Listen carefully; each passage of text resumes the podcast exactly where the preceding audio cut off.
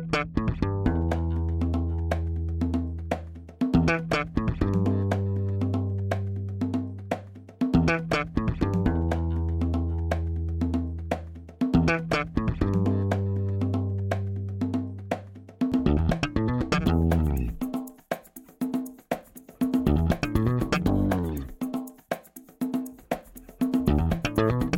Este é o Tapa da Mão Invisível, podcast destinado àqueles que querem ouvir ideias que abalam sociedades e que não são ditas na mídia tradicional. Bem-vindo, Paulo Fux. Tudo certo, Júlio Santos de Mostardas? Em Brasília. De Mostardas em, em Brasília. Calma, isso eu ia deixar para outro episódio, tu estragou agora.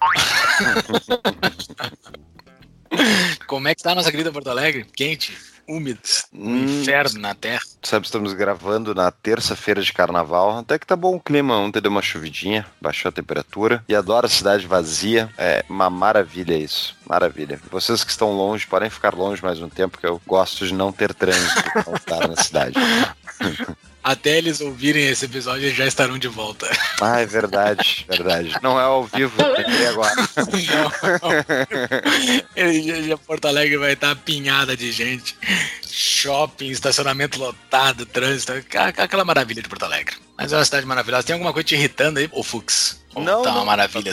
Tá tudo uma maravilha, carnaval. É o melhor período do ano, não acho? Eu acho. Sensacional. Ah, vamos perguntar para o nosso participante aqui. Seja muito bem-vindo, Thiago Bertelli. Olá, Júlio. Olá, Paulo. Eu nunca entendo o Paulo. Às vezes ele fala algumas coisas boas, às vezes ele fala umas coisas ruins. Eu só vejo coisa ruim nessa cidade. A continua a mesma coisa quando meu avô nasceu. Tem as, os mesmos bares, os mesmos restaurantes, as mesmas praças. Continua feio, meus vizinhos continuam os mesmos velhos. Não tem nada bom nessa cidade.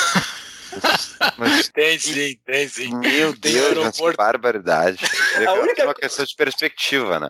Não, só, só, fizeram essa reforma lá no gasômetro agora que tá meio bonito, mas dá briga todo final de semana, então eu nem apareço lá também. Gasômetro, pra quem não conhece, é a, é a orla ali da beira do Guaíba, daí tem um, uma antiga usina termoelétrica que virou um museu, sei lá o que virou aquilo ali, que é o gasômetro. E daí o pessoal vai lá pra volta tomar chimarrão, tem gente que vai pra lá fumar maconha também mas a maconha é proibida. Aqui em Porto Alegre eu acho que a galera não sabe disso. Só não avisaram o Congresso ainda que ela tá liberada, é livre.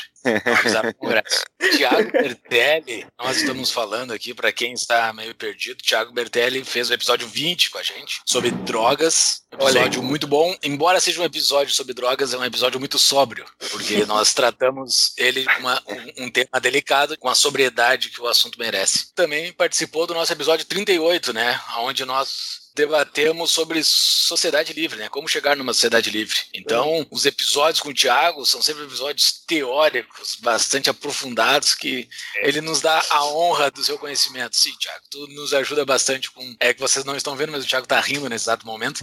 Mas é verdade, sim. O Tiago tem, um, tem um, um, bom conhecimento aprofundado de alguns temas bastante teóricos dentro da, das ideias da liberdade. Falamos sobre drogas, primeiramente. É. Falamos sobre sociedades, como chegar numa sociedade livre. E hoje nós vamos falar sobre um tema que a gente nem sabe direito como é que é o, o mote principal. É entre hipocrisia, falta de educação, as pessoas ignorantes, o apreço pela ignorância. Vocês vão entender mais ou menos do que, que nós estamos falando. Fux, primeiramente eu quero te fazer uma pergunta sobre a hipocrisia como um todo. Assim. Na tua percepção, tá? Eu sei que tu não é um filósofo nem nada para poder ter uma explicação técnica sobre isso, mas qual é a tua percepção sobre hipocrisia? O que, que é hipocrisia? Hipocrisia é tu defender ideias que tu sabe que vão gerar consequências diferentes da que tu está professando. Eu acho que é isso. Eu acho que é, é tu basicamente estar mentindo sobre o que, que tu acredita que vai acontecer em relação àquilo que tu está defendendo. Né? Então, mas eu acho que a hipocrisia ela acontece muito mais como um fenômeno fenômeno que é mais fácil de tu identificar analisando para trás né, do que para frente. Eu acho que as pessoas não percebem quando estão sendo hipócritas. Com exceção dos sociopatas, psicopatas e dos mentirosos costumados, eu acho que a maior parte das pessoas não tem certeza sobre o quão hipócritas elas estão sendo ou não. Não sei se tu concorda, Júlio. Sim. E esse o para frente que tu falaste, para frente seria o defender uma ideia futura. Seria esses caras que defendem uma ideia vai ocorrer. Isso. E vai gerar consequências nefastas diferentes da que eles estavam prevendo, né? E, e isso eu acho que não é hipocrisia, porque as pessoas não sabem muitas vezes, mas se depois de acontecido o evento ela continua defendendo aquele tipo de ideia, eu acho que daí tu pode classificar a pessoa como hipócrita. Porque daí não importam os resultados, as consequências das ideias defendidas, a pessoa continua defendendo aquilo, sabendo que faz mal, isso é hipocrisia, ao meu ver. Então, assim, tem aquela frase que é atribuída a Churchill. Tem um monte de frase que é atribuída a Churchill, mas não foi ele que disse, né? Se eu não me engano, é de um ex-presidente francês, depois da Segunda Guerra Mundial, que o jovem que não foi comunista não tem coração e o adulto que não é anticomunista não tem cérebro. No caso, o jovem, que é aquele cara que não experimentou o mundo ainda e não conhece o mundo, há uma lógica em ele defender essas ideias, porque ele não é hipócrita sendo isso, né? Ele é só um cara que não conhece o mundo. Seria mais ou menos isso que tu falou? O cara ele não é. aplicou, ele não sabe do que ele tá falando, por isso que ele defende aquelas coisas sonhadoras dele. Isso, exatamente. Vou dar um exemplo. Alguém que quer que o Estado administre tudo e mais um pouco, porque acredita que o Estado vai ser a fonte do bem e vai resolver os problemas da humanidade, mas que nunca contratou ninguém, nunca tentou aplicar nenhuma ideia em uma empresa, nunca tentou criar algo ou administrar uma organização organização e não sabe a complexidade que é uma simples microempresa já administrar isso, imaginar que o governo, uma única entidade, poderia fazer tudo o que ele gostaria que fosse de, de bem e tal, essa pessoa não classificaria como hipócrita até que ela depois tivesse a primeira experiência né, e não conseguisse ainda assim chegar à conclusão mínima de que não vai dar certo essa ideia dela de centralizar poder, de centralizar controle e executar tudo como se fosse uma única instituição. Ou seja, ela teve experiência e não aprendeu nada com isso, ou ela está se enganando, ou ela simplesmente não conseguiu aprender. E daí, se ela está se enganando, ela é hipócrita, se ela não conseguiu aprender, é porque ela é burra mesmo. Sim, pode acontecer. É o tripé aquele entre burrice, hipocrisia e tu conhecer a verdade de alguma coisa, né? Tu não pode estar nos três ao mesmo tempo. Se tu conhece uhum. a verdade de alguma alguma coisa, tu tá sendo hipócrita mesmo que tu defenda uma coisa ruim. Mas olha só, sobre as ideias esquerdistas, socialistas, coisas assim, digamos um cara do PSTU que nunca teve a sua ideia aplicada no Brasil. O cara tá sendo hipócrita ou ele tá sendo burro? Porque assim, ele nunca teve a sua ideia aplicada. Ele ainda tá acreditando naquela ideia, o cara já tá com 50 anos, um candidato, sei lá, do PSTU eterno, candidato tipo Porto Alegre, o tal do Júlio Flores, aqui. A gente vai te dar um presente. Temos só seis segundos e chamam isso democracia. Vai ter agora 12 segundos, o dobro do teu tempo para falar como se fosse, olhando para essa câmera aqui, como se fosse a tua propaganda eleitoral. Valendo! O PSTU está nesse processo é, exigindo, fora todos, fora Temer, a Dilma nunca mais. Por quê? Porque esses partidos tradicionais Obrigado, entregaram Obrigado, os trabalhadores. Valeu, Ju.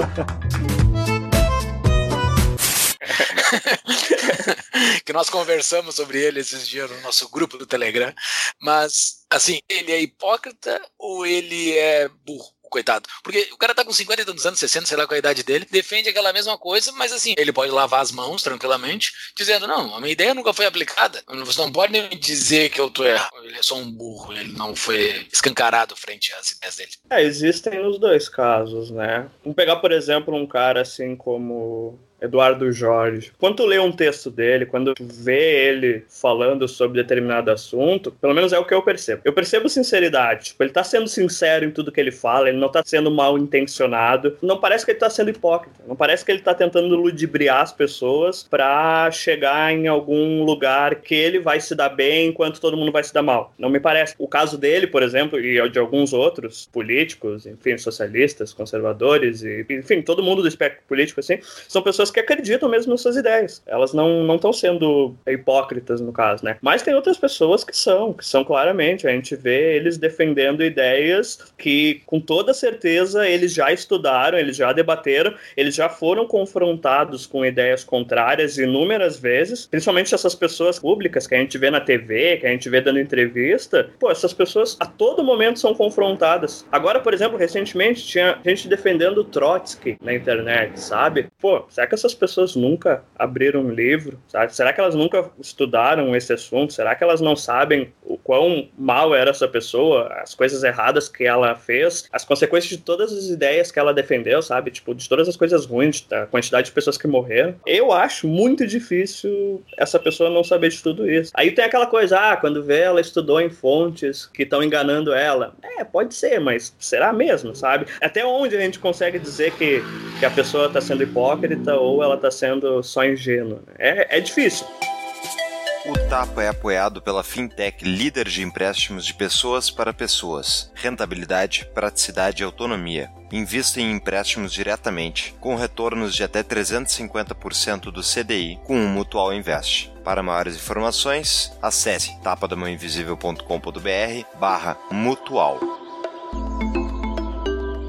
Eu acho que esses casos aí, essas pessoas sabem muitas vezes as atrocidades que foram cometidas por esses caras aí, por exemplo. Tem gente que defende o Stalin, tem gente que defende Trotsky, o Lenin, mas a causa é maior na cabeça delas, a causa é maior do que essas pessoas. Ou seja, mesmo tendo sido um monstro, o Stalin, o Trotsky, o Lenin e qualquer pessoa, eles serviram a um propósito na cabeça das pessoas que é maior e mais necessário e mais útil e mais matar todas aquelas pessoas é tipo, sabe, subproduto da causa. Então, eu não sei, essa pessoa, eu não sei se eu classificaria como hipócrita, porque ela sabe que, na verdade, mataram muita gente e ela tá pouco se lixando pra isso. Ela realmente acha que era necessário. Por exemplo, teve, eu não me lembro agora o nome, eu tenho que colocar na show notes aí, um Twitter aí, um, um youtuber marxista defendendo os gulags. Lembra? Faz uns dois meses isso, né? Com milhares de likes. O cara uhum. defendendo gulag, defendendo campo de concentração político. Sério?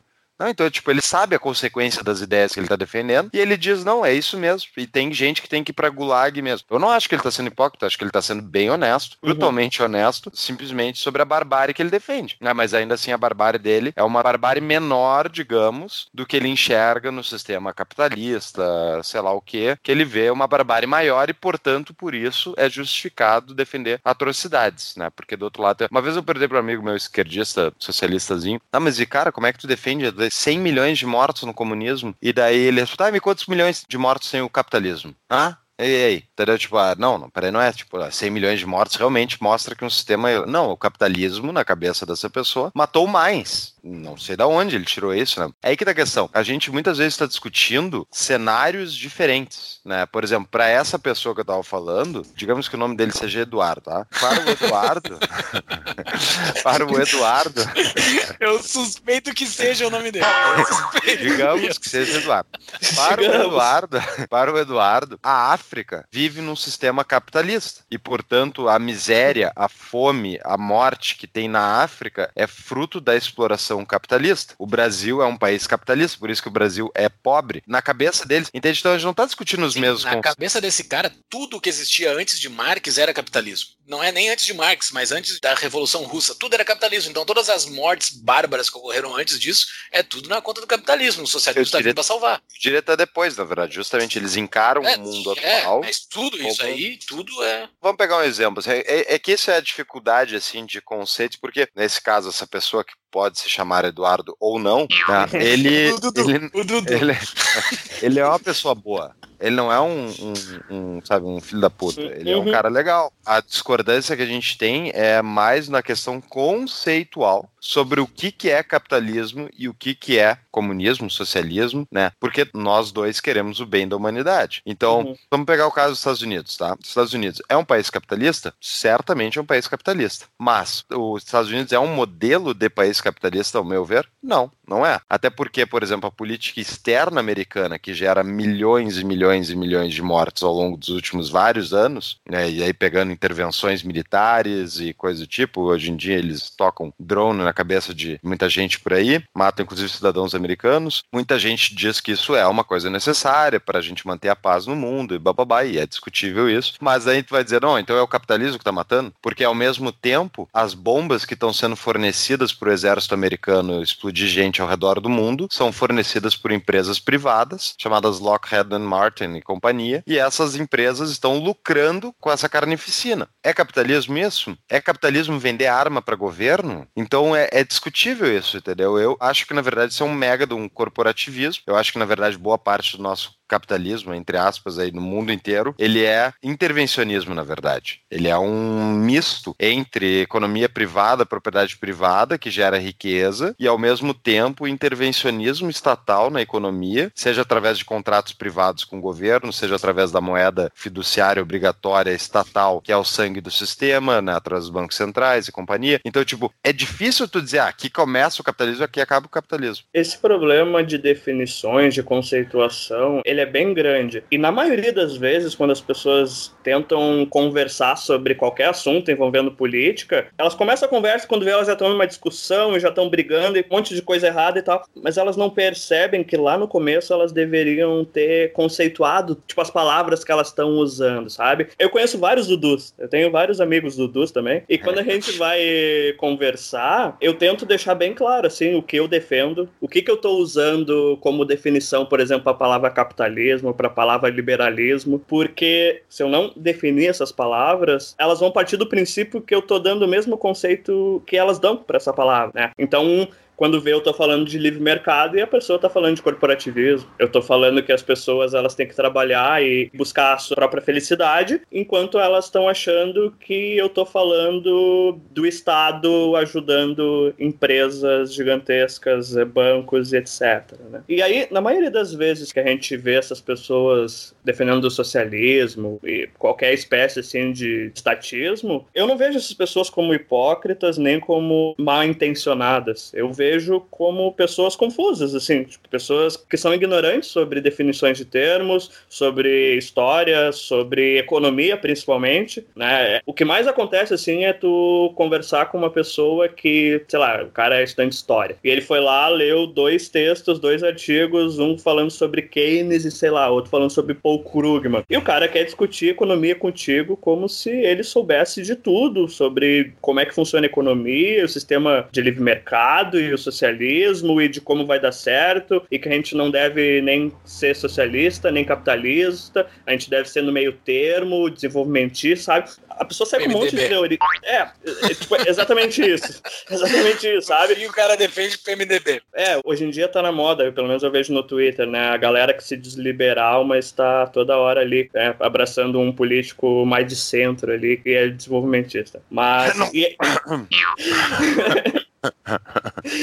Mas então é isso, sabe? Nem sempre assim é hipocrisia, nem sempre é má intenção. Às vezes a pessoa é só confusa e cabe a nós, assim, tentar entender onde é que tá a confusão nessas pessoas e tentar esclarecer esses pontos, né? Aí dá para ter uma conversa melhor a partir daí, né? Sim. O Fux falou que tem que fazer o um alinhamento de cenários antes de ter uma conversa, né? Ele só falava cenários. Existe uma outra palavra que eu acho melhor para usar para esse termo, que é cosmovisão, né? Que é a visão do todo, né? As uhum. pessoas, uhum. quando elas vão falar falar sobre alguma coisa, ela tem uma cosmovisão completamente distinta da tua. Vai pegar um marxista, eu vou falar um termo agora que eu não sei se está na obra de Marx, mas para vários autores marxistas está contido, que é a própria definição de paz. Se for pegar qualquer pessoa, qualquer pessoa, qualquer ideologia, a ideologia mais torpe que existe, até o nazismo provavelmente, os caras estavam defendendo a paz. Eles estavam defendendo a paz deles, mas estavam defendendo a paz. Se for pegar um marxista, a definição de paz dele é completamente diferente da definição de paz de alguém que defende a liberdade, como nós. A definição de paz de um marxista é um ambiente onde a hegemonia do socialismo esteja alcançada. Basicamente é isso isso a definição de paz para um marxista. Cara, é algo psicopata isso. Mas é a definição de paz dele e ele tá lutando por paz. Então quando ele vai levantar a bandeirinha dele lá, ele vai estar dizendo, eu tô defendendo a paz. A minha definição de paz é outra. Ok, mas eu tô defendendo a paz. E a linguagem acaba sendo toda desassociada da realidade e é muito fácil tu carregar esses caras distorcendo a palavra. Eu acho que é, assim, a gente tá indo para um outro tema agora, eu tô indo para um outro tema que não tem muito a ver com o nosso tema central, mas é muito fácil tu levar pessoas para ignorância não ensinando coisas erradas para eles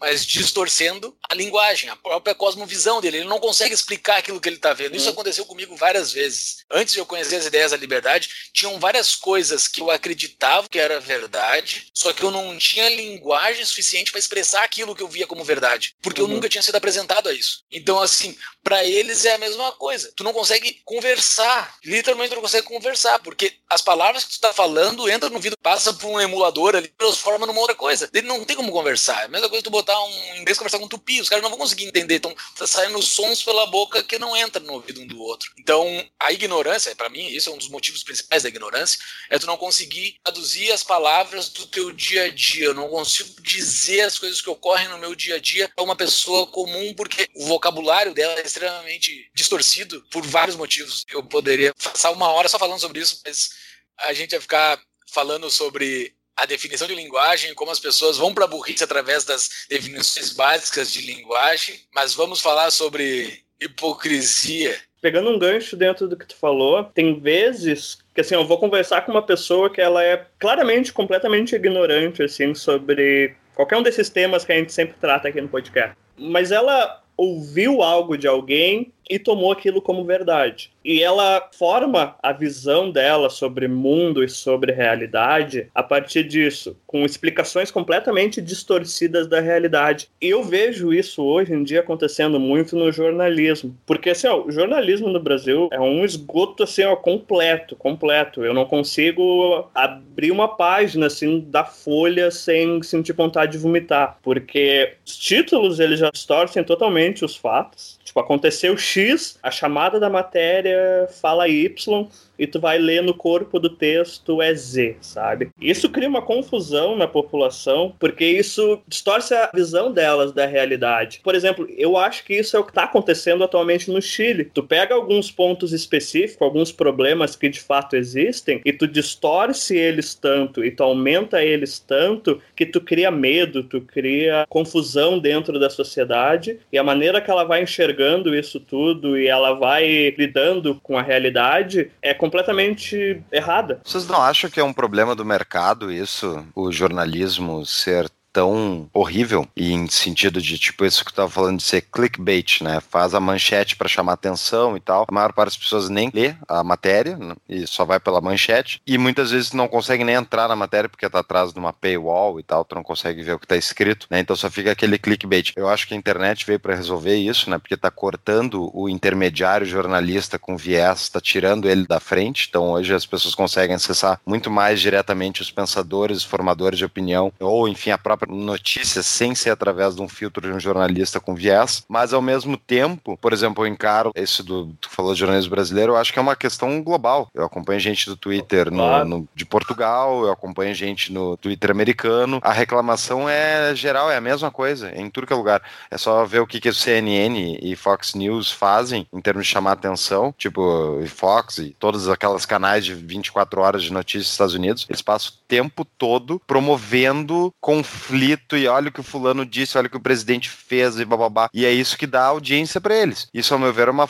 Tipo, não é uma falha de mercado, porque eles estão perseguindo lucro, só que ao mesmo tempo eles estão gerando uma demanda artificial de conflito e incentivando isso. Eu acho que o jornalismo ele sempre foi o lixo que ele é hoje. Eu acho que ele sempre foi. Só que antes tu não tinha internet para colocar um outro ponto de vista. Então antes tu podia mentir, mentir, mentir sem parar e tanto faz, porque ninguém tá dando uma outra visão, né? Aquilo que tu fala é, é quase lei, sabe? A tia Maria ali tá sentada na TV de noite e ela vai encarar como verdade, porque ela não recebe nenhuma outra visão. Mas hoje em dia tem a internet, tá todo mundo conectado e tá lendo outras coisas. E aí, claro, né?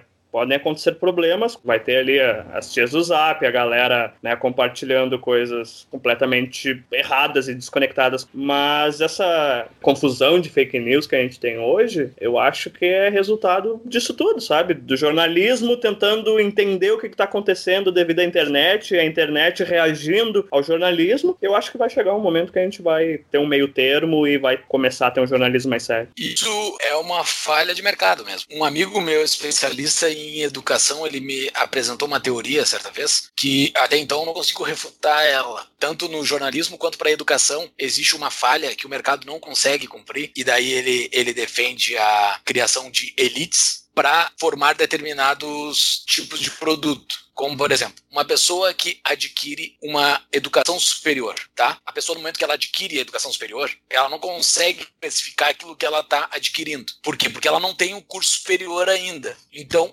ela vai sempre ir no mais barato, ela vai no mais fácil. Por isso que surge esse monte de universidade capenga para atender essa pessoa que está querendo ter um curso superior. Porque para a cabeça dessa pessoa que ainda não adquiriu um curso superior, o que ela precisa é o diploma, é alguma coisa além da educação que ela ainda não tem. Então ela não tem a capacidade de absorver isso. Então, assim, eu não sei como é que o mercado consegue matar isso, que é a mesma coisa sobre o jornalismo, a pessoa que está adquirindo aquela qualidade de informação, ele, ele não consegue absorver antes de ter a informação. Então o mercado ele não consegue matar isso. Eu não sei se o surgimento de elites para determinar isso também seria solução, é óbvio que não. Mas o mercado ele meio que autofágico para esse tipo de produto. Ele não consegue resolver esses, esses, esses problemas da qualidade do produto onde o consumidor ainda não sabe qual é a qualidade do produto, que ele não tem capacidade de absorver aquilo. Eu acho que muito desses problemas, né, são para variar consequências nefastas do círculo de intervenção estatal, né? Quanto de dinheiro público, por exemplo, no Brasil vai para a mídia e o quanto isso muda o comportamento da mídia em relação a governos ou não, certamente deve afetar bastante, né? O fato de serem concessões públicas, por exemplo, a TV, faz com que muitas vezes a TV não possa falar tudo o que quer dos presidentes, ou enfim, ser tão crítico, porque corre risco de perder a concessão. Então, eu acho que muito disso tem a mão do Estado por trás, manipulando universidades. Universidades, teve o ProUni, tem as universidades públicas, que são competições gratuitas, né, para as universidades privadas, né, e inclusive com bons professores, porque são muito melhores pagos que nas universidades privadas, porque o governo paga mais. Então, tem muitas intervenções aí que estão gerando consequências não previstas, ao meu ver, que pode estar tá afetando tudo isso. O quanto afeta, não sei. Mas no caso da mídia, o que eu acho que está acontecendo especificamente é a mídia está simplesmente sendo catalisadora e está acelerando o processo natural, eu acredito, de rompimento institucional desses mega países que a gente tem, que são mantidos à força por uma coerção estatal, são mantidos né, unificados, sendo que talvez não devessem ser dessa maneira. Os Estados Unidos, por exemplo, é Estados Unidos da América, né? São estados que se uniram para formar um país. Individualmente, cada estado ratificou a convenção para ir participar dos Estados Unidos. Eu acho que conforme se agravam essas diferenças que a mídia fica incitando ainda mais, eu acho que a tendência natural é esses estados se separarem. Eu acho que o mesmo vai acontecer aqui. Eu acho que o que vai acontecer, isso pode ser demorar décadas, talvez, né? muito tempo, mas eu acho que ao ficar incitando essa divisão, essa discórdia e ressaltando o que nos diferencia e não o que nos assemelha, porque é a natureza da mídia fazer isso, eu acho que eles só estão provocando essa ruptura futura, que talvez seja simplesmente uma correção de algo que não deveria existir para começar, que é um país continental gigantesco que nem o Brasil, que é inadministrável, que eu já falei várias vezes, eu acredito nisso. O Brasil não tem como dar certo por causa do tamanho dele, muita gente muito grande. Então, enfim, eu acho que de um jeito ou do outro, a mídia vai acabar nos gerando isso.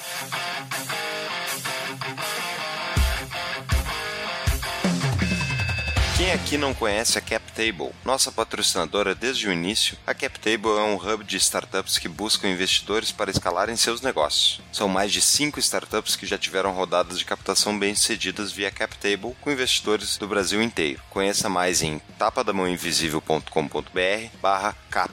C de capacidade, A de apoio, P de patrocínio. Mas voltando para a questão da hipocrisia e da consequência das ideias defendidas, eu acho que um dos principais públicos que mais comete esse erro de não entender a consequência das ideias que defende são os jornalistas. Foi uma das razões que eu até, né, que a gente começou o podcast, Júlio. Tipo, a qualidade média do jornalista explicando economia é ridícula ridícula. Eu tô falando da pessoa que escreve na página de economia do jornal médio de qualquer capital brasileira. O cara não sabe nada, nada. Só escreve abobrinha. Escreve notícia de empresário e escreve previsões de economistas que também não sabem bulhufas, que só dão ideias erradas. Então, por exemplo, quando é só pegar as matérias de quando o Brasil cresceu 7% lá, que é aquilo que o Roberto Eleri falou no episódio uhum. lá. O Brasil não tem como crescer 7%. Não tem infraestrutura, é um país amarrado, é completamente burocrático, não tem como se tá crescendo 7% tem algo errado. E vai dar merda deu merda. Então, tipo, só que nenhum jornalista tava dizendo, ó, oh, quem sabe o governo não devia estimular crédito, porque estimular crédito vai gerar uma bolha artificial que vai gerar uma recessão futura pior do que o boom artificial que ele tá gerando agora. Não, nenhum jornalista escreveu isso. Quem teve que escrever isso foram em portais de chamada mídia alternativa, sei lá, o Instituto Mises Brasil e outros, que tiveram que ressaltar isso. E é por isso que também ganharam tanta atração. Né? Esses veículos alternativos estão ganhando tração justamente porque eles oferecem, através de especialistas, uma análise aprofundada da situação. Coisa que jornalista não aprende, nenhum jornalista fez. E mesmo se o jornalista tivesse feito uma faculdade de economia, ele não ia estar escrevendo as coisas corretas, na minha visão. Porque na faculdade de economia também é ensinado coisa errada. Então, para concluir meu pensamento, o que está acontecendo é uma uma grande depuração de hipocrisia e de falta de conhecimento. As pessoas defendem uma coisa publicamente, fica registrado, todo mundo pode resgatar lá o link de 10 anos atrás da bobagem que o Paulo falou mesmo, né? E depois comparar com a realidade e dizer, não, o Paulo não sabia o que estava falando. Beleza, então tá registrado, vai ficar isso, vai me ensinar a parar de falar tanta bobagem, quem sabe? Tem gente que não aprende. Vocês não têm impressão de que tá tudo muito louco no momento, assim.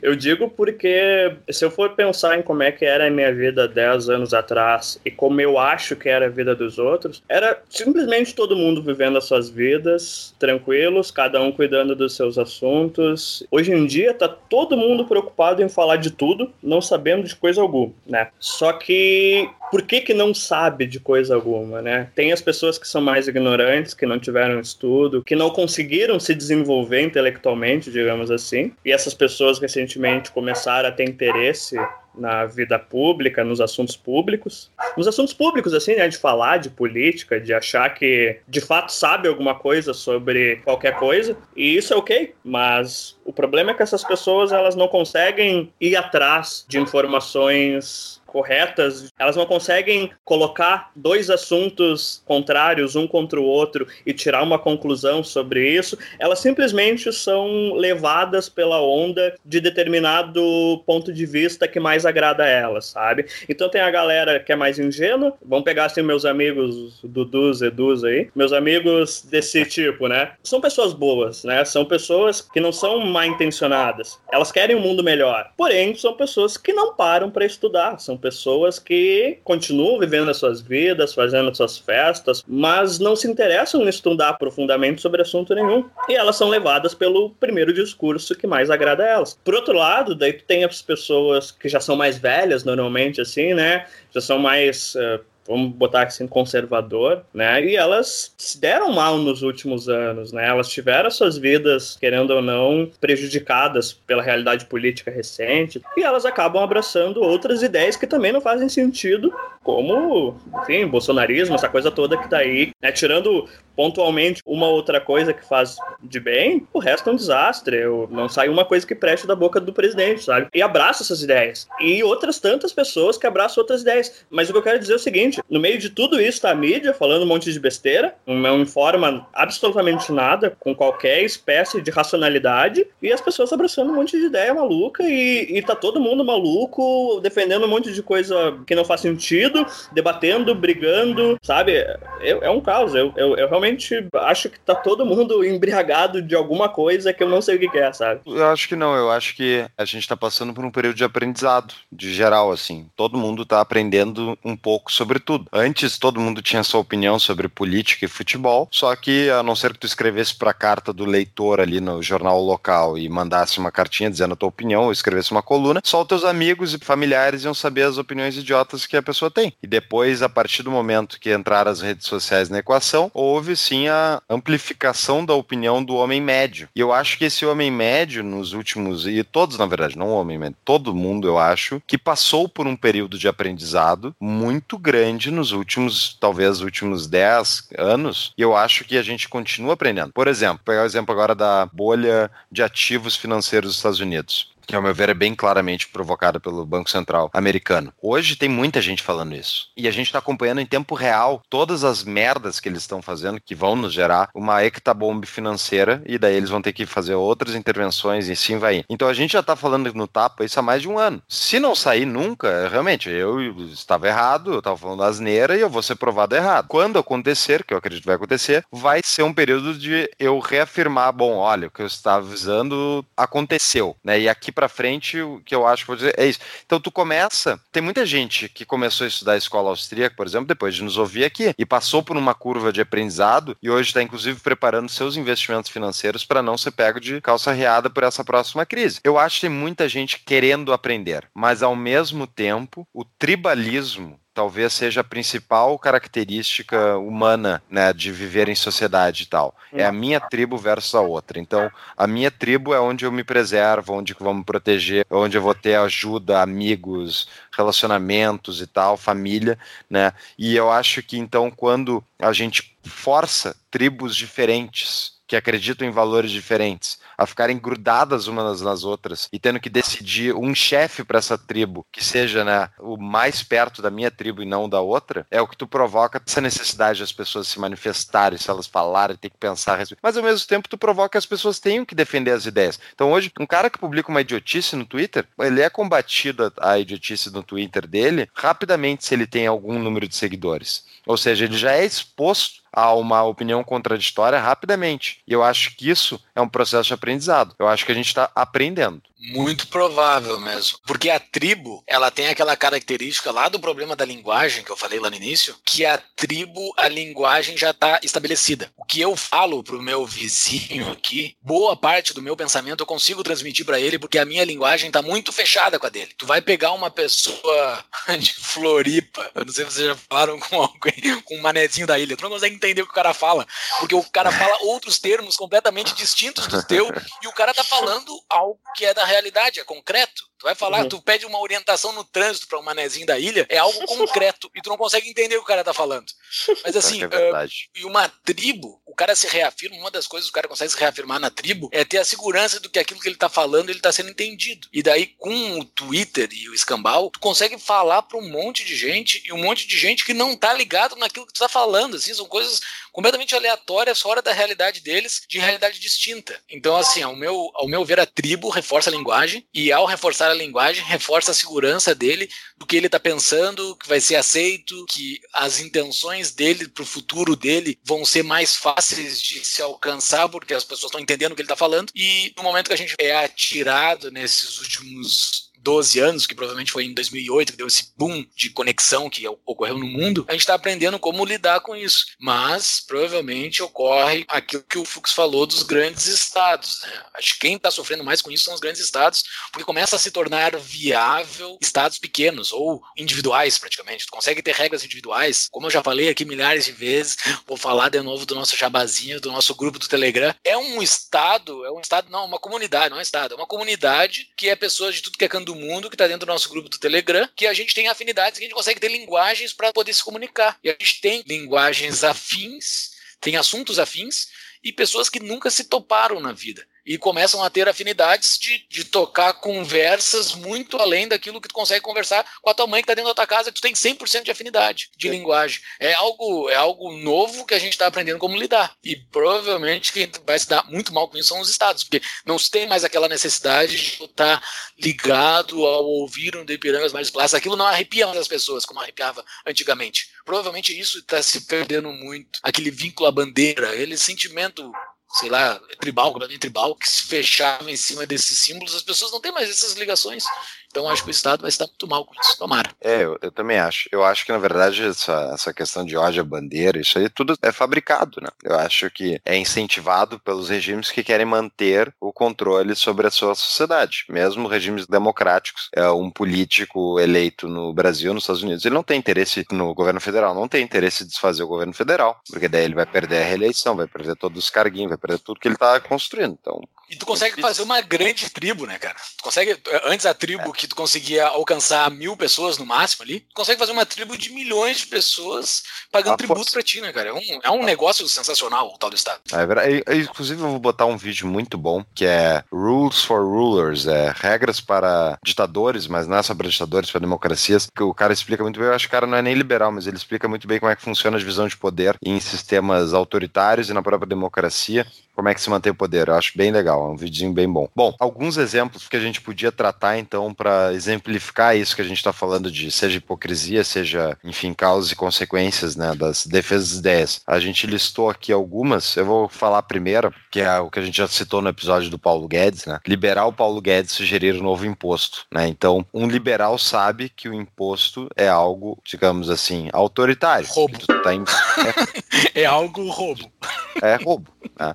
Mas tu Imagina, tu é o ministro da Fazenda, tem que fechar as contas do governo federal, então tu vai sugerir novos impostos para justamente manter as contas fechadas, porque tu sabe que a macroeconomia importa e blá blá blá. blá. Só que no final das contas tá defendendo algo que tu provavelmente considera errado. Então, isso é hipocrisia? Isso é um pragmatismo? O que vocês acham que é isso aí no caso do Paulo Guedes? Imposto do pecado. Aí, imposto do pecado, é, tem vários impostos. Seguido ele tenta, tentou a nova CPMF, vai indo tentando, ah, eu vou botar isso para tirar aquele, não sei o quê, mas é um novo que tá entrando aí. Eu acho que isso, boa parte, ele tá com as mãos atadas, ele não tem como fechar as contas, ele não tem como reduzir a despesa a ponto de, de ficar superavitário o negócio ali, pelo jeito. E isso é muito explorado pela confusão da ignorância, que gera a ignorância, aquela confusão da linguagem. O que, que é um liberal propondo um novo imposto? Isso tu entra num, aquela pessoa que está completamente alheia à discussão política, mas ela tem um voto que é igual a um, igual a de qualquer um de nós aqui, ela fica, não, liberal, problema novo imposto,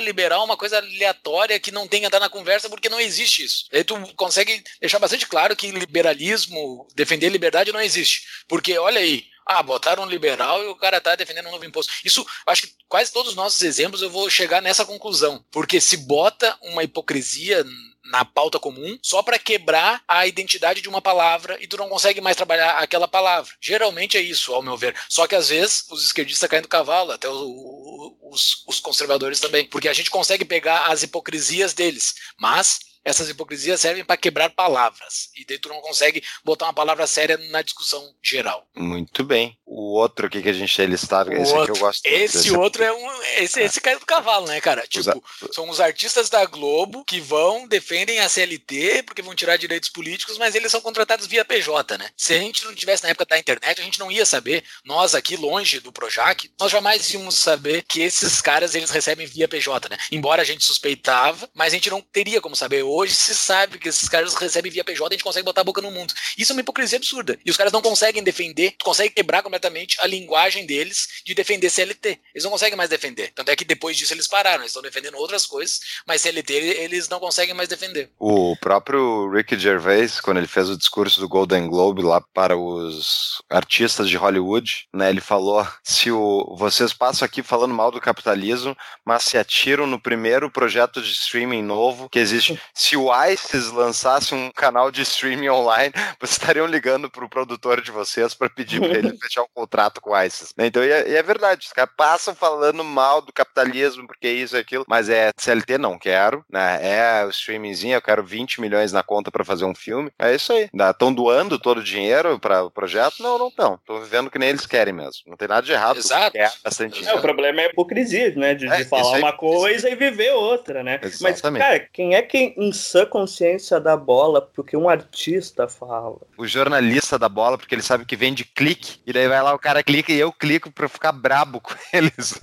Olha, cara, que... sei lá, caguei o que, que o Celton Mello quer falar, entendeu? Tipo, quem é que se importa, sabe? Pô, tem cara que passa anos e anos estudando e debatendo e mudando de opinião e entrando em assuntos cada vez mais complexos, e aí vai lá, sei lá, Camila Pitanga, dá uma pergunta, opinião política, sabe? Essa tua pergunta tu já respondeu no início do podcast, Thiago. Tu falou Sim. quem é que se importa com isso. Cara, a pessoa que tá ali trabalhando o dia todo, tocando a sua vida, ela não tem muito tempo de filtrar o intelectual que ela tem que ouvir. E ela quer ouvir alguém. E ela vai ouvir, pô, o cara é um ótimo ator, eu vou ouvir ele, cara. O cara tá enfurnado no dia a dia, com não sei quantas horas de trabalho por semana. Ele não tem muito o que fazer. O coitado não tem muita escapatória. Eu acho que aí é o, é o grande mal da ódio à ignorância que foi feito no Brasil, né? Isso para mim me deixa muito triste, assim. Uma das coisas, uma das coisas mais terríveis que o PT fez, assim, é a ódio à ignorância. Mas talvez isso já tinha no Brasil antes, é que eu não sei, eu já era adolescente quando o PT assumiu o poder e eu não me lembro como é que era antes. Mas essa ode do dizer que o cara é ignorante, ficar ignorante, o presidente falar em alto e bom tom que ele não lê livro,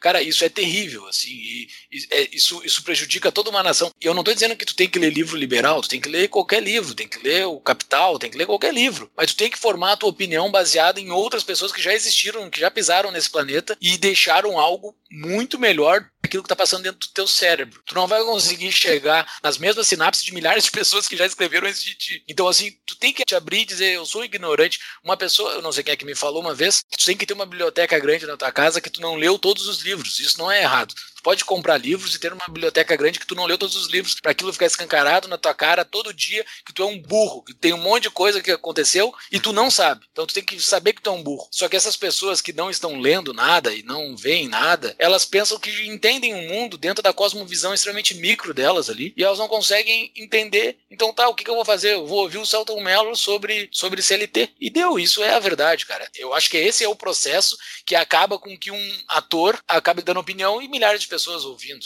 Basicamente isso. A próxima hipocrisia que nós levantamos aqui tem a ver com essa quebra, pelo menos aconteceu comigo, desde que o mundo virou hiperconectado, que a gente começa a ter quebras de conceitos, mas também a gente consegue ter quebras de narrativas e impor novas narrativas. E uma narrativa que entrou muito na minha cabeça que eu não fazia a mínima ideia desde essa hiperconexão é que a esquerda, ela não quer o bem do povo. Isso não entrava na minha cabeça. Isso jamais entrava na minha cabeça antes de, de eu ter acesso a esse monte de informação. A esquerda não quer o bem do povo, a esquerda quer poder. Só isso que a esquerda quer. Quer poder. Como é que eu faço para ter poder? Eu deixo todo mundo na absoluta ignorância e eu não consigo explicar nada para eles e eles vão sempre votar em mim porque eu quero o bem do povo. Essa próxima hipocrisia que nós vamos falar, que é a saúde ser função do Estado e o Estado tributar remédio, isso é uma hipocrisia que escancara o que é a esquerda, na verdade. Não é só a esquerda, qualquer político, porque a direita também defende disso. Eu não acho que sejam todos. Eu acho que tu tá formando um coletivo muito grande aí, esquerda. Eu acho que muita gente é, da esquerda é. Eu acho que muita gente da esquerda não é não é maquiavélico assim, entendeu? Eu acho que sim, aqueles que estão perseguindo poder ativamente. Exato. Esses aqueles sim. estão pedindo voto. Aqueles estão pedindo Isso, voto. ah, tá, esses Tô sim. falando é. deles, é. Ah, tá, falando não, deles. é que tem muita gente que vota neles que não Tá, é, exato, que não. Não, não, exato, exatamente. Exatamente. Mas- O- eu tô falando o esquerdista que pede voto. é. Uhum, mas, Mas, assim, esse- não é só o esquerdista, o direitista também. Isso. O cara, ele, ele quer o poder, ele quer o poder pelo poder, e ele quer, ele tem uma visão de mundo que talvez um dia eu vou implantar, mas antes tu me dê todo o poder, que depois eu implanto esse mundo ideal que eu tô te, que eu tô te falando. Eu quero voltar ao poder dos templários, que é o que os caras da direita querem atualmente. é o- Exato. E os templários passaram pela Europa, foram para Portugal e vieram para o Brasil quando o rei fugiu para cá. Então, a sina dos templários hoje é o Brasil e esse é o papel do Brasil. Mas é, os caras constroem narrativas.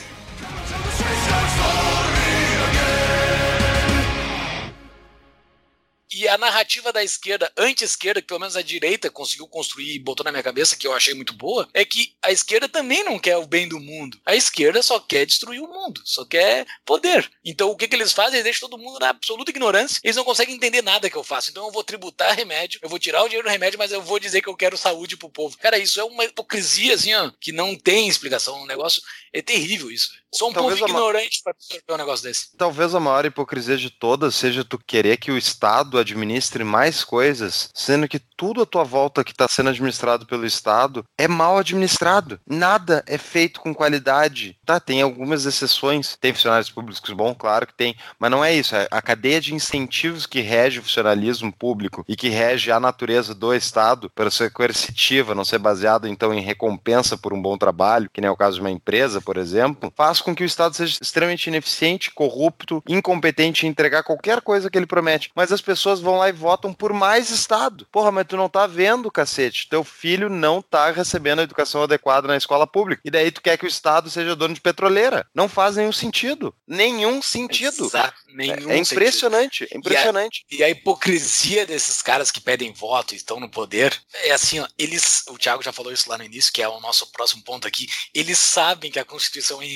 é impraticável. É impossível eles não saber disso, cara. É óbvio que eles sabem que a Constituição é impraticável, mas em tudo que é discurso, eles, porque eu defendo a Constituição, porque, cara, isso assim, é uma hipocrisia escancarada no horário eleitoral ali, os caras falando, eu vou defender a Constituição, não sei o quê. Daí aparece algum ministro do Bolsonaro falando mal da Constituição, que isso já aconteceu e esse é um paradigma que tem acontecido no Brasil nos últimos meses, que é caras que estão no poder, que entraram via Bolsonaro, não um ministro, mas secretários, coisas assim, falando que a Constituição tem pontos impraticáveis, aquilo entra como um deboche na mídia e tudo mais. Cara, mas isso é que é a realidade. Mas aí tu bota o cara pecha de louco, então o cara que tá sendo contra a Constituição é o cara louco. Então, deu, daí já mata que vai defender a Constituição pro resto da vida. Mas todo mundo sabe que a Constituição. é impra- a- Todo mundo não. Mas os caras que estão no poder sabem. É impossível eles não saber que não disso. Só fazendo um link de novo ali com o jornalismo, né? Com esse exemplo que tu falou. Não, um cara do governo falar mal da Constituição, imagina as manchetes da Folha, sabe? Ministro de Bolsonaro quer retorno à ditadura, Constituição nunca mais. Tipo, a, a mídia é tão maluca que eu não duvido que, que uma manchete dessa não pudesse sair a partir de um ponto que um ministro ministro, que algum político falasse que, sei lá, o direito à educação não faz sentido, o direito à internet não faz sentido, sabe? Sei lá, Mas, qualquer coisa desse tipo, sabe? mas eu, eu, assim, eu tenho um lado aí da mídia que eles pegam essas declarações desses ministros, o próprio Guedes, né? Aquela declaração que ele deu sobre o AI-5. É que ele estava defendendo o AI-5, mas ele deu, era uma declaração infeliz. E assim, Aham. eu entendo cair em cima. Tem que cair em cima mesmo, porque o chefe dele, o presidente, já demonstrou variadas declarações que não é tão fã assim de democracia e tal, que a gente também não é. Só que a alternativa à democracia do Bolsonaro é uma coisa que eu acho que é muito pior do que democracia. Então eu não quero o governo com poderes centralizados na figura do Bolsonaro, nem que a vacatuça, eu prefiro democracia. Então, tipo, eu super entendo cair em cima desses ministros e, enfim, pessoas do governo que falam contra a Constituição. Quem tem que falar contra a Constituição são aqueles que têm sistematicamente defendido alternativas melhores, ou enfim, alternativas desde sempre à Constituição, que são os liberais, né? e não os esquerdistas que querem uma Constituição mais planificada, que o governo faça mais, ou os conservadores que querem que a Constituição defenda valores e moral e bons costumes, e sabe-se lá o que for a alta costura deles lá. Eu queria falar mal dos liberais, que eu acho que são muito hipócritas também em vários sentidos, né? Sei se. Exato. Porque os liberais, eles vão lá e defendem, por exemplo, o Banco Central, e defendem a economia sendo ministrada, né? Ou seja, tem um ministro da economia que tem que administrar, então, o câmbio, tem que administrar a taxa de juros, tem que decidir, então, o nível de imposto ótimo. Ah, vão a merda, entendeu? Vocês defendem esse sistema horrível. Aí tem que ser, tem que ser colocado na conta dos liberais também. Esse caos do sistema financeiro global tem que ser colocado na conta dos liberais, porque eles defendem essas instituições. Liberalismo clássico defende esse sistema que vai dar merda. Mas, Paulo, tu não viu lá que os caras são bons, eles têm, né, seus modelos econométricos, suas regressões lineares, né? Vai dar Qualquer- certo, vai dar certo. É, foi o que o computador disse. Tu, tu quer ser mais inteligente que um computador agora, Paulo? Próximo aqui. Ser a favor do controle de natalidade e debochar da proposta do único método contraceptivo 100% eficaz. Esse não fui eu que escrevi, tá? Eu realmente. Tá. Esse fui eu. Esse é que o Júlio. Isso aí é com o Júlio. É, tá. Júlio, Eu Júlio, Júlio. tu refutar a ministra Damares que a proposta contraceptiva dela é a única 100% eficaz. É, a É. única. É? Não tem como É. ser mais. Consegue convencer dois adolescentes a não transarem, então? É isso? Tu acha que isso é 100% eficaz? Eu sei que se não transarem é 100% eficaz. Mas tu sabe Eles que a podem transar com camisinha. É aplicável, né? Assim, a realidade, né? Vamos lá, dois adolescentes não vão transar porque uma ministra de Estado diz: olha, eh, quem sabe vocês praticam abstinência. Júlio, vamos lá. Não, mas esse aqui- então eles vão começar a usar camisinha. Então tá, então tá. Não, seguem, seguem transando, vocês vão usar camisinha. Beleza, eles vão obedecer a ministra também pra usar camisinha? Não. Eu acho Eu, que eu se- só tô dizendo que o método contraceptivo que ela propôs é o único 100% eficaz. Mas Isso. que não é usado. Se, se é com- não, não, mas, mas o outro também não é usado, cara. Eu não tô dizendo pela aplicabilidade do negócio. Eu só tô dizendo que se ouvissem eles, é óbvio que ninguém escuta, se ouvissem eles, é o único método 100% eficaz. Os outros não são 100% eficazes. Não, tudo Ah, bem. Pra quem não tá sabendo, tá? A proposta, só pra deixar bem claro, a proposta da ministra Damares de método contraceptivo é a abstinência sexual. Então, assim, é o único 100% eficaz. Mas ninguém escuta ministro, foda-se. Mas, assim, os caras que pregam há não sei quantos anos ah, anticoncepcional, camisinha e tudo mais, que o, o governo tem que incentivar isso, blá, blá, blá, blá, blá, também não tava se utilizando isso, velho. Também não tava se fazendo eu- Então, assim, sei. ela propôs um novo método. Eu não sei. Eu não acompanho estatísticas de gravidez na adolescência pra saber se não Ah, é. tá sendo. É absurdo. É eu vou absurdo puxar esses dados. Sim. O ponto não é ser efe- efetivo ou não, porque a gente sabe que a medida estatal não é efetiva, tá? Só tô debochando contra aqueles que são contra a medida dela e são a favor das outras medidas. Só isso. A medida que ela apresentou é 100% eficaz e eu consigo comprovar. É verdade, é verdade. Tá. É. Ninguém vai Bom, aplicar isso. bom, a gente já teve um caso aí na Terra de alguém que nasceu, né, sem. Ah, é verdade. Pois é. É, Júlio, o tá teu 100% aí não é teu 100% não. Mas ele, ele só vai vir beber uma vez, então ele já veio, não vai acontecer de novo. Próxima vez que ele vier, não vai vir mais como bebê, vai vir como E se for o profeta dos judeus que não veio ainda? Eles é que não reconheceram. Já veio há 2020 anos atrás, eles é que não. O pessoal judeu que tá nos ouvindo aí, é brincadeira.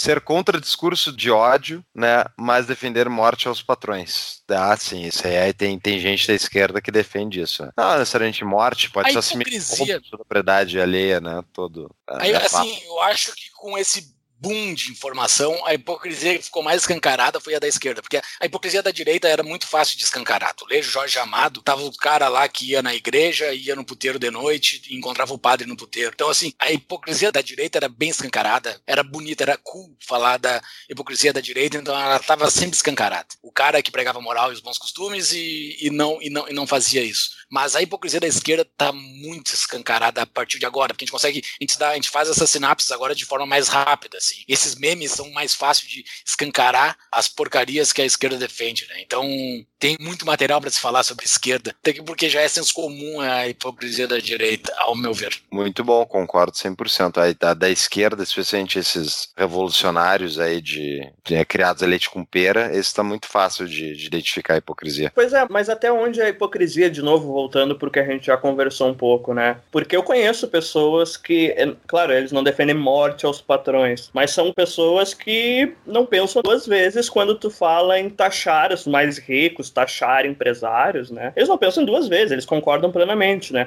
Mas até onde a maldade deles, a hipocrisia, até onde eles sabem que isso ia gerar consequências catastróficas, assim, né? É a volta de Atlas ali, né? O que, que acontece com o mundo depois que tu tira os empresários, né? Vira um caos, porque são as pessoas que criam empresas, geram valor, que preveem, de certa forma, o futuro, que fazem aposta, que se arriscam, né? O que, que vai acontecer com essas pessoas quando sair? Eu acho que essas pessoas não sabem. Por quê? Porque elas não entendem que essas pessoas têm algum valor que é diferente das outras. Por que, que esse cara ganha, sei lá, milhões, às vezes bilhões, e o seu José, infelizmente, tá ali limpando o chão por 1.200? Quando ganha isso, né? Ele não consegue entender isso. Ele acha que essas duas pessoas deveriam ganhar o mesmo, ou que o seu José está sendo explorado e que deveria ser taxado e tal. Mas, né, o que, que vai acontecer depois disso? Ele não sabe. Então, aí entra a questão de talvez ser ignorância, né? Não tanto hipocrisia de uma pessoa dessas. Eu acho que sim, eu acho que grande parte do eleitorado da esquerda, o coitado ele não entende o que está acontecendo. Eu acho que a hipocrisia é do político de esquerda, assim, da- das, das coisas de esquerda que nós estamos falando aqui, a hipocrisia é do político da esquerda, porque ele sabe que. Ele sabe que é mentira, cara, pelo amor de Deus. Ele sabe que ele tá defendendo uma coisa que é tosca. O cara tá ali só pelo poder, ele sabe que isso é o que dá voto, ele vai falar isso,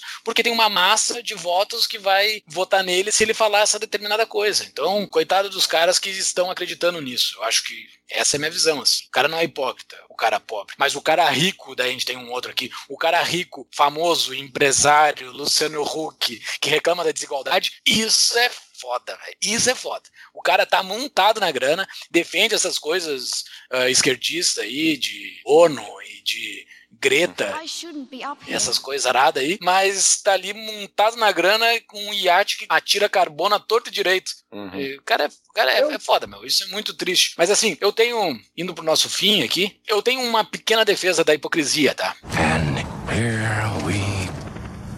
Eu acho que a hipocrisia, como diz um amigo meu, existe o verniz da hipocrisia na sociedade. Existe determinados momentos que tu tem que ser hipócrita. É foda, mas tu tem que ser hipócrita. Existe aquele momento que tu tá falando com uma pessoa que tu não gosta, tu detesta aquela pessoa, tu falaria assim, eu jamais vou olhar pra cara dela, mas em determinado momento vai ter que conversar com ela, vai ter que ficar dentro de uma sala conversando com ela por algum motivo, tem que fechar um negócio, tem que fazer qualquer coisa. Isso é hipocrisia. Uma pessoa que tu detesta, tu tá rindo do que ela tá falando, isso é uma certa hipocrisia. Existem umas hipocrisias pequenininhas na nossa vida, assim, que a gente tem que fazer. Eu acho que o problema da hipocrisia é, como quase todos os problemas da sociedade, da política, é tu defender coisas e que tu quer obrigar outras pessoas a fazerem, tá? Esse é o grande problema, tanto da direita, do da esquerda, que quer o cara da direita que quer que tem uma moral, eu defendo a moral, os bons costumes, a minha vida particular é completamente contra aquilo que eu defendo, mas eu sei que se eu defender isso e impor uma lei sobre isso, eu vou ganhar voto, então por isso que eu vou defender isso. E o cara da esquerda é a mesma coisa. Então assim, eu acho que não tem problema essas pequenas hipocrisias da vida, assim. A gente tem essas hipocrisias em determinados momentos da nossa vida, assim. Tu tem que ser hipócrita porque tu não tem, tu- eu não vou comprar uma briga com um cara que eu, eu detesto aquele cara, ele tá falando bosta pra caralho, eu tô falando com um esquerdista, eu tô no aniversário da minha mãe, tá cheio de gente, e tá o esquerdista defendendo um monte de baboseira, eu vou dar risada, o cara tá falando, não vou estragar o aniversário da minha mãe por causa disso, entendeu? Um exemplo tosco aqui. E, e é uma hipocrisia. Eu tô rindo de uma coisa que todo mundo sabe que eu não defendo, mas eu vou ficar quieto porque eu vou ser hipócrita, eu vou abraçar aquilo, ou isso não é hipocrisia? Ah, é, pois é, eu tô pensando aqui sobre isso, e eu não sei se é tanto hipocrisia isso, né? Porque hipocrisia tá mais atrelado a tu ser falso, a tu defender coisas que de fato tu não acredita, ou que tu sabe que as consequências daquilo são diferentes daquelas que tu tá falando, né? Tu evitar, por exemplo, entrar numa discussão com uma pessoa dessas que tu citou, eu acho que é prezar pela tua própria sanidade mental, porque se tu fosse discutir com cada pessoa que defende ideias erradas, pô, a gente ia viver na internet, que nem essas pessoas que não têm vida aí própria, né? Viver na internet discutindo o dia todo com um monte de gente. E isso não é bom, sabe? Isso me faz lembrar da faculdade, sabe? É todo dia pessoas dentro da faculdade defendendo as coisas mais toscas e grotescas e provadas erradas que tu imaginar, sabe? É professor desenvolvimentista, professor usando economista que já foi refutado 500 mil vezes, é gente achando que, que tem que taxar, que tem que, sabe? E aí, vou todo dia, todo santo dia na faculdade entrar em discussão com essas pessoas? Não, vamos lá para deixar bem claro, né? A gente podia ter feito isso lá no início até. Definição de dicionário de hipocrisia. Característica do que é hipócrita, falsidade de simulação. Ato ou efeito de fingir, de dissimular os verdadeiros sentimentos, intenções, fingimento e falsidade. Então, nesse caso, Júlia, eu acho que tu tá simplesmente preservando de entrar numa discussão. Isso não é, isso não é falsidade. simulando os meus sentimentos. Tô não, tu tá simplesmente não expondo. Tô com ódio profundo e tô rindo do cara. Omitir é, é mentir? Eu, eu, é, omitir é. não é falsidade, meu ver, é tu te preservar. É diferente. Entendeu? Falsidade é mentira, é tu dizer, não, cara, bato, tá muito certo, bah, concordo contigo. Sim. Se tu fala isso, ah, não, daí isso tá sim, isso sim. tá é. mentindo. Sim. Isso é hipocrisia. Né? A hipocrisia é uma mentira, basicamente. É que uhum. tu sabe algo que tá errado na tua visão e tu tá dizendo que não tá errado. É isso, tu tá é. dissimulando. É. Eu acho que omissão. Tipo, até aquela história do George Washington nunca contou uma mentira, mas quantas vezes será que o George Washington não abriu a boca e ficou quieto e omitiu alguma informação que ele sabia? Né? É, é, é, esse é o ponto, eu acho. Eu, pessoalmente, não gosto de mentira, evito mentir ao máximo, mas omitir, eu tenho várias opiniões atrozes que eu não falo no podcast. Entendeu? Então, isso não é hipocrisia, é simplesmente. Até porque eu não estou escondendo nenhuma opinião que seja contrária às ideias que eu defendo aqui. Então, é, eu acho que é mais ou menos isso. Não estou mentindo sobre os meus valores. Estou omitindo algumas opiniões. Então, isso não é hipocrisia, ao meu ver. hipocrisia é quando tu está em contra o que tu acredita. Ponto. Sim. Não, faz sentido, faz sentido. A minha defesa da hipocrisia foi uma bosta mesmo. Refutado.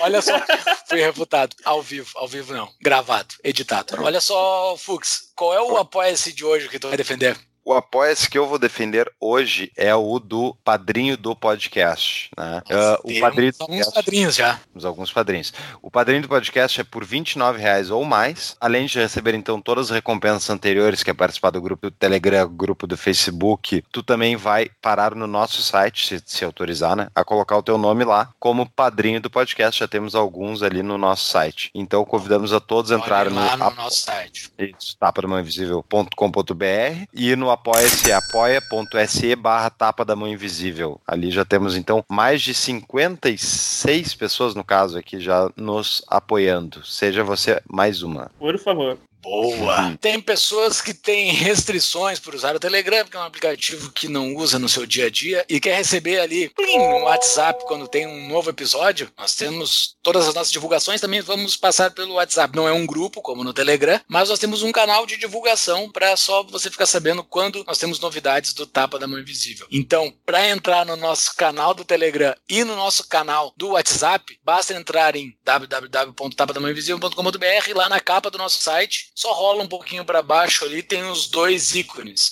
tanto para entrar no canal do Telegram quanto entrar para o canal do WhatsApp. Clica lá e todo sábado você receberá notificações e durante a semana também, quando a gente tiver alguma novidade extra, você também ficará sabendo do nosso querido Tapa da Mãe Invisível. Fux, tem dica de livro? Chaves, como dizia meu velho avô, se quiser chegar a ser alguém, devore os livros. Quê? Que devore os livros.